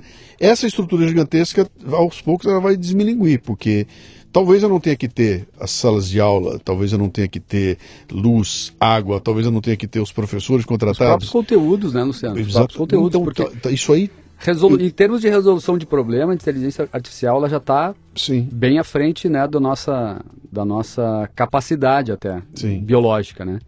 a, a, a, inteligência artificial ela não conseguiu ainda chegar no nível de consciência que a gente tem, do sentimento, Sim. né, da, da, da criatividade, tá, tá enfim. Por pouco. Tá, tá por, por, pouco. Já né? falei, né, tá chegando o dia aqui que eu vou ter que tomar cuidado para não magoar meu iPhone. É. O que eu falo para ele não ficar magoado, né? Você já, che... Pega... você já chegaram, você falou bastante, está na PUC há 46 anos, etc e tal. Vocês já chegaram a pensar no, no modelo de negócio de vocês para o, EAD, para o ensino à Sim, distância? Sim, a gente já tem, tem o Credias tem... EAD, a gente já tem produto para cursos livres, tem, já tem o, o Crednex para ensino médio, a gente já está, a gente tem o, o, o produto uh, para empresa, empresário que quer investir no seu, no seu colaborador, como é a Fundação faz hoje, naquele modelo que eu te expliquei como eu, como sim, eu me formei, sim. que é o Credcorp. Então, a gente quer atender as pessoas que desejam estudar, estudar e aqueles que querem oportunizar o acesso à educação, seja uhum. um empresário, seja o dono de uma escola de ensino médio, seja o dono, né, o, o, o, o, gestor de uma instituição de ensino superior, né, a gente vai até o estrito senso, a gente vai ao, do EAD ao estrito senso, a gente uhum. já está atento a essa, esse movimento dos cursos híbridos, né, hoje pode ter uma, uma, uma faculdade de educação física dentro de um clube de futebol, Sim. por conta da alteração legislativa, Sim. e os polos não precisam mais, né, Uh, tem, tinha todo uma, um regramento que impediam essa expansão. Hoje tu, eu já ouvi uh, empreendedor que tem vontade de montar o curso de hotelaria dentro de um cruzeiro, né? De um, de, de, de um navio. Sim. Eu monto uma coisa dessa. Eu, eu, vamos lá, deixa eu, deixa eu chegar agora no, no, no meu olhar de empreendedor, tá? Certo. Uh, e eu vou usar o meu modelo aqui, que é o que, é o que me, me interessa agora. Então eu montei esse meu, esse meu ambiente, etc e tal não é uma escola formal, eu não tenho nada no MEC, eu não tenho coisa nenhuma, eu não existo do ponto de vista de uma organização uh, educacional. Eu não, eu não tenho um CNPJ de escola, etc e tal. Não, né? não é regular. É que a gente tem mania de ser. Ah, eu, eu sou regular. A gente tem mania do setor público de. Eu isso. só posso fazer o que a lei diz que eu posso fazer. Não. E, é, é isso, isso é coisa do setor público. Isso. Setor privado, tu pode fazer tudo que a lei não diz que tu. Que a lei é, não, não, diz que tu proíbe. pode. Não pode é, que a lei não proíbe. Mas digamos lá, eu, eu quero bater na tua porta para dizer o seguinte, cara, eu gostaria imensamente de ter o teu crédito que eu pudesse ofertar às pessoas que querem estar comigo o crédito que você tem aí, né? Eu, eu sou um dos polos, é um triângulo, né? Tem você, tem a organização e tem o estudante. Esse polo da organização que sou eu, o que, que eu tenho que ter para eu poder me tornar um parceiro teu, ou poder usar o teu o teu o teu tu tem que ter o apetite para uh, receber 50% pelo menos no primeiro ciclo, Sim. em vez de 100%. Sim. É isso que as instituições de ensino fazem. Sim, né? mas eu, eu, tenho que ter um CNPJ. Tem que ser um CNPJ. Tem, eu, eu, tenho que estar. Tá, uh, uh, eu tenho que ter na minha razão social uma entidade de ensino. Sim, o teu CNAE lá tem que ser, né? Então, é. e, quando você fala isso, o, a, aquele, o, o, sujeito da empresa que quer usar o teu crédito para os funcionários dele, ele só pode fazer isso utilizando uma organização de ensino. É isso. Eu não posso montar uma escola dentro da minha empresa. Pois é, aí, aí que tá. Aí tem uma questão mais de ordem trabalhista, né? Que a gente tem uh, alguns cuidados. Se tu monta dentro da tua organização uma universidade corporativa, por Sim. exemplo, aquilo deixa de ser uma opção do teu funcionário. Passa a ser uma... Uh, tem um caráter mais compulsório. Uhum. Então tu fornecer aquele conhecimento, né, aquela, aquela, enfim, aquela competência para o teu funcionário dentro do teu ambiente de, de, da tua organização, pelo menos algum, de, dos os três consultores que a gente eh, de direito do trabalho, embora eu tenha, eu tenha feito uma, uma especialização nessa área uh, e não tenha me, me, manifestado porque, enfim, preferi não fazer isso para não poluir também, né, a, a, consultoria. Os três disseram que uh, quando isso é, ocorre dentro da organização, né, uh, tem um caráter compulsório e deixa de ser livre inclusive o, o, o assentir, né, o, o, aceitar a firmar esse contrato de crédito educacional. Não seria o ideal. O ideal é ter uma escola, tu dar a opção para o teu funcionário, olha, tu quer fazer essa formação, ah, tu tem o crédito, né, eu vou pagar para ti. E vá se formar lá. Vá se formar lá. Tá, entendi. Eu, eu tô te cutucando aí porque eu andei, eu andei provocando uns caras. E até uma coisa interessante aqui, ó. há um tempo atrás eu fui fazer um evento grande lá num, eu nunca lembro se é Patos de Minas, é uma dessas cidades que é aí, né? Conheço e, Patos de Minas. É, e era, e era, e era, e era ou é Pato Branco. Pato Branco ou Pato, Pato Branco é Paraná, Pato de Minas é perto de Uberlândia. Eu não me lembro qual dos dois que é. Eu sei que era um ambiente grande lá, onde tinha um grande evento da área de, do pessoal do milho e do porco. O Milho, então, com milho e certeza é. Passo de Minas. Patos de Minas. Com certeza é Passo de Minas. Milho e porco. Que é, do- né? Tu vai para Passo de Minas, é de um lado milho, do lado café. Isso aí. tá? E aí nós fizemos um evento grande e terminou o evento, eu fiz minha palestra, tudo teve uma mesa redonda, a gente fez um debate com a plateia e tudo mais, estava se discutindo. E eu me lembro que eu assisti o evento e todos os caras que iam apresentar, todos eles que chegavam lá, todos citavam um problema crítico de mão de obra. Eles têm um problema de mão de obra. Eles não conseguem a mão de obra, a mão de obra, quando aparece que você forma um cara, o cara vai embora, etc e tal, né? E havia uma. E muita queixa de A que. gente pô, está em não oit- tem- 88 de 172 países analisados. Não, no, 92 Em, em que? Em, em, em qualidade de mão de obra. de mão de obra, né? Então eles se queixando e tudo mais, aí chegou na minha vez e falei, falei, falei, cara, vem cá, vocês, vocês estão representando um segmento milionário, cara, vocês estão dentro do agronegócio, vocês têm aqui a faca e o queijo na mão. O que vocês estão esperando para fazer a Universidade do Milho? Ah, como assim? Claro, porra, pega aí ó, o que vocês precisam, monta uma Universidade do Milho que forme gente pra- aqui, aqui, eh, não fique esperando o governo montar ou, ou- ou ficando pedindo. Não, cara, criem a Universidade do Milho, né? Ah, e aí eu fiquei na minha cabeça falando, cara, mas Universidade do Milho, tem que ter a Universidade da Carne, do pão, do milho, do sapato, da roupa, do, do vidro, o que for, né? Que é uma, uma, uma, uma visão que eu tenho de que o empreendedor, o empresário, sabe, o pessoal que dirige um determinado segmento, se preocupar com a educação das pessoas que estão naquele segmento. Ou seja, eu não vou terceirizar essa educação para PUC. A PUC tem uma formação, que é uma formação genérica, uma formação eh, para um determinado curso que a gente está acostumado, mas ela não forma o profissional do milho com as coisas que o milho precisa, que, que pode ser uma ou uma complementação ou uma. uma né? E eu fiquei imaginando, cara, isso podia ser uma revolução se cada um desses segmentos, sabe? se uma Fiesp da vida fala, eu vou, a partir de agora, criar as universidades para cada segmento que eu tenho aqui dentro, né?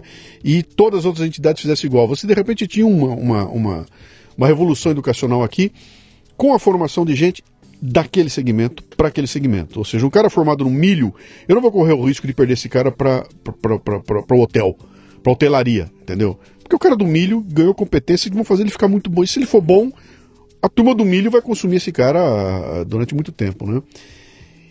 E aí me deu um nó que tem a ver com a pergunta que eu te fiz aqui. Quer dizer, cara, vem cá, como é que essa coisa bate? Então eu vou, eu vou deixar de ser um cara que planta milho para me preocupar com escola, cara. Criar uma escola, eu vou ter que ir num MEC. Aí virou um imbróglio tão grande que eu falei, acho que é por isso que ninguém dá bola para essa história, porque... Eu acho que falta é uma conexão, uma conexão importante entre a universidade ou o gerador de conteúdo educacional e o mercado. Eles não, não se conversam. Porque Não. Tu, tu gera conteúdo, Luciano. Sim. Tu sabe o quão difícil é. Né? De uma frase, aquela, a gente vinha conversando antes, né? Aquilo se torna uma criatura maior. E, o- e o mais difícil é tu gerar conteúdo, um conteúdo de qualidade, um conteúdo que tenha um olhar sistêmico, né? Que seja holístico.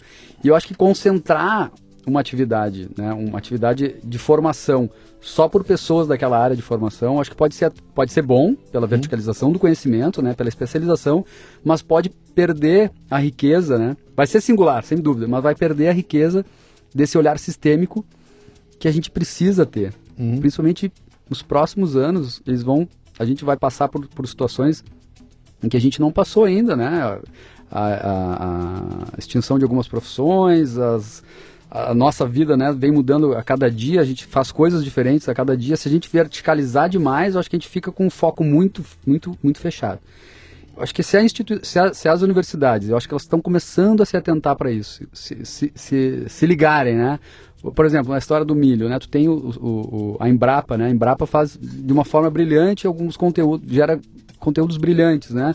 A Embrapa, que já faz isso de forma vertical, uh, uh, trabalhar com uma universidade que vai ter um olhar mais, mais holístico, né? Do conhecimento e um setor especializado da, da economia. Acho que esse tipo de conversa é que está faltando, esse, esse elo que está faltando para criar. São silos, né, cara? O silo, a academia é muito fechada, então. Ela, ela, ela, está abrindo, Luciano. Não, eu, tô, tem- eu, tô bem, eu tô muito otimista É. com isso. Tô Tem um, muito tem um ranço ideológico, inclusive, sabe? Que não gosta do capitalismo, sabe? O capitalismo é um negócio sujo. Mas isso foi até feio. 98. Isso é um ranço que, que a, a legislação até 98 não permitia. Na verdade, 97, 98 começaram as, as instituições eh, eh, com fins entrar eh, na jogada do mercado educacional. Mas até 97 não existia eh, educação superior com fins lucrativos. Uhum. Isso vem acontecer, isso acontece depois de 98. E aí, mais, mais recentemente, na década de 2000 ali, né, isso se expande, né, 2000 e, até 2010 então nem se fala, 2010 até agora, aí vira capital aberto, as, as empresas de fato viram um mercado Sim, educacional mais pujante. E você está me, você tá me falando de um lado, o lado que é a, a educação como um negócio, né, que Sim. tem prós, tem contras, eu acho que quanto mais privatizada, privatizada quanto mais, é, mais liberal, é, liberal for, melhor é, né? Mas eu estou pensando naquele outro lado que é o seguinte: é, é, é a, a, universidade conectada ao, ao mundo do, dos negócios. Né? Eu vou te dar um exemplo aqui.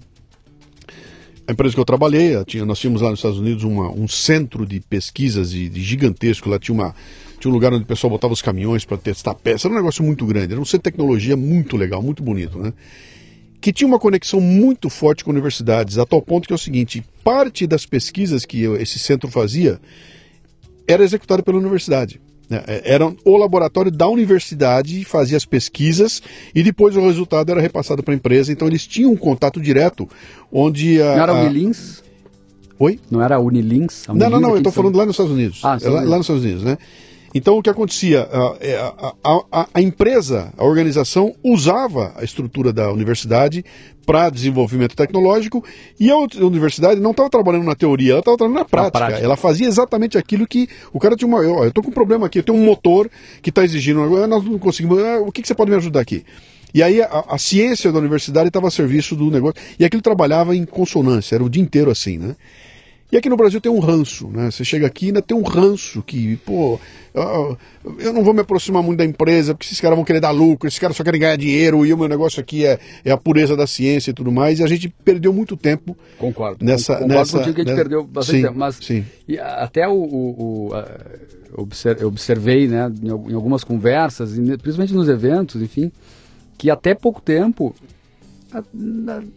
tão pouco tempo não, né? Mas enfim, até, vamos lá, 2010. Uhum.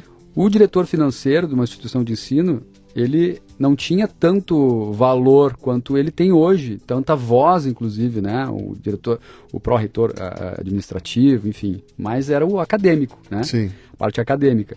Hoje, para a sobrevivência do acadêmico, o diretor financeiro, ele, ele, ele tem uma voz muito mais, né? Eh, muito mais forte. Isso necessariamente vai conectar a necessidade do mercado uhum.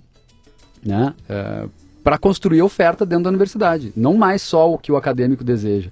Esse é um movimento que não, não, tem, não tem volta. Sim. Todas as grandes consultorias e as palestras, eu, eu palestro também em, algumas, em alguns eventos de, de, de educação com outros colegas, né? Em que tratam dessa, dessa, dessa temática. Eu falo mais de crédito e, e cobrança.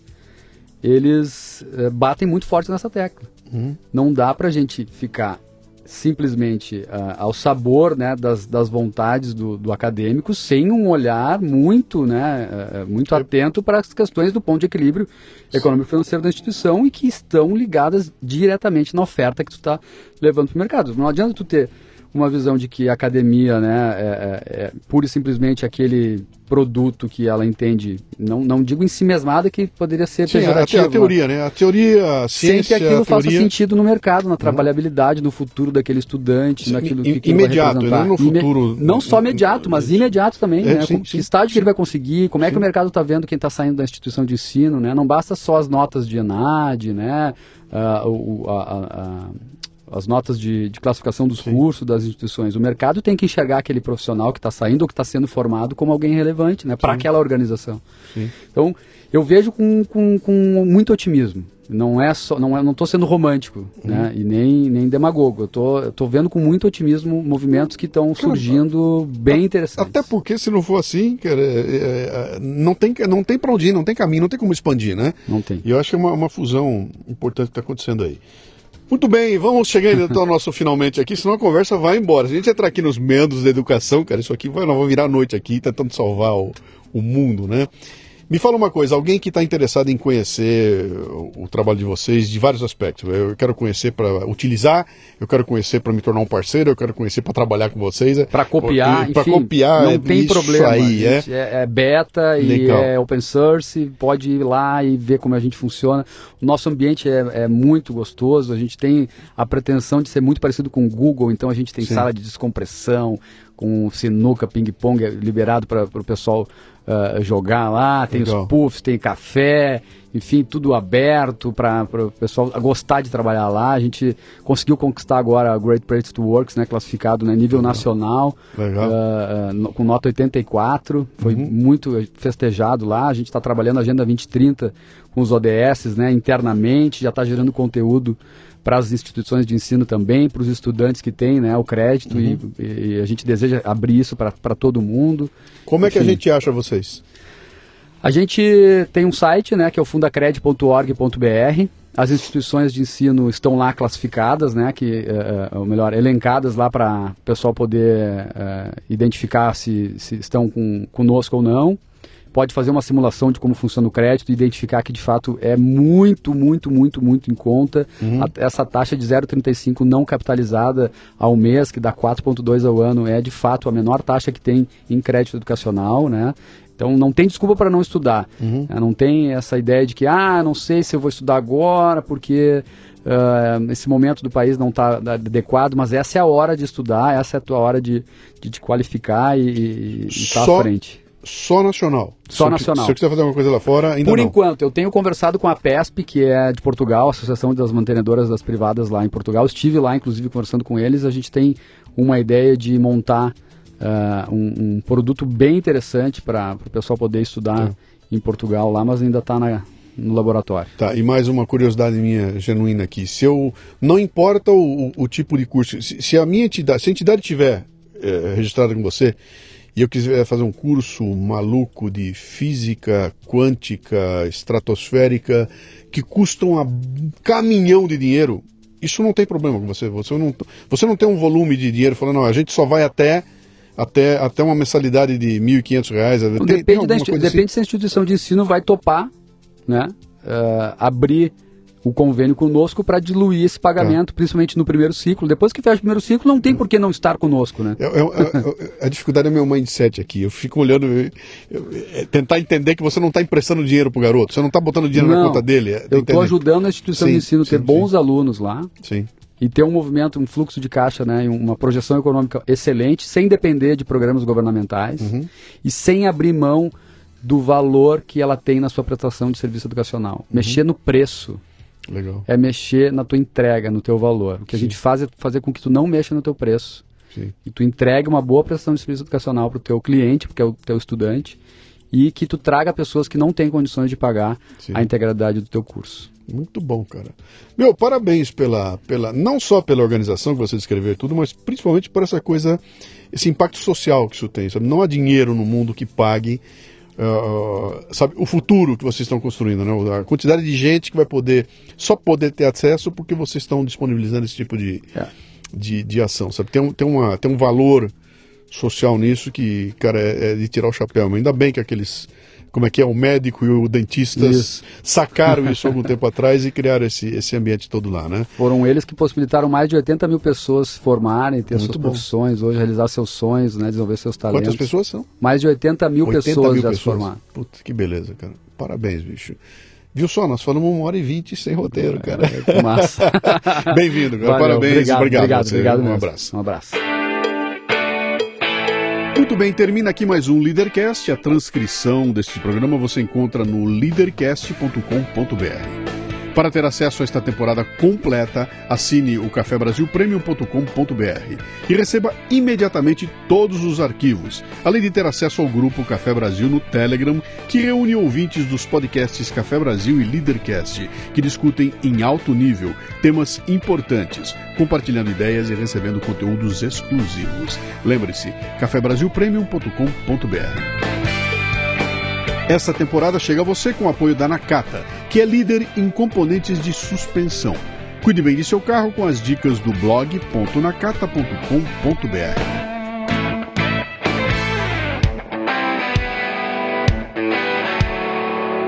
Você ouviu o Leadercast com Luciano Pires. Mais uma isca intelectual do Café Brasil. Acompanhe os programas pelo portal cafebrasil.com.br.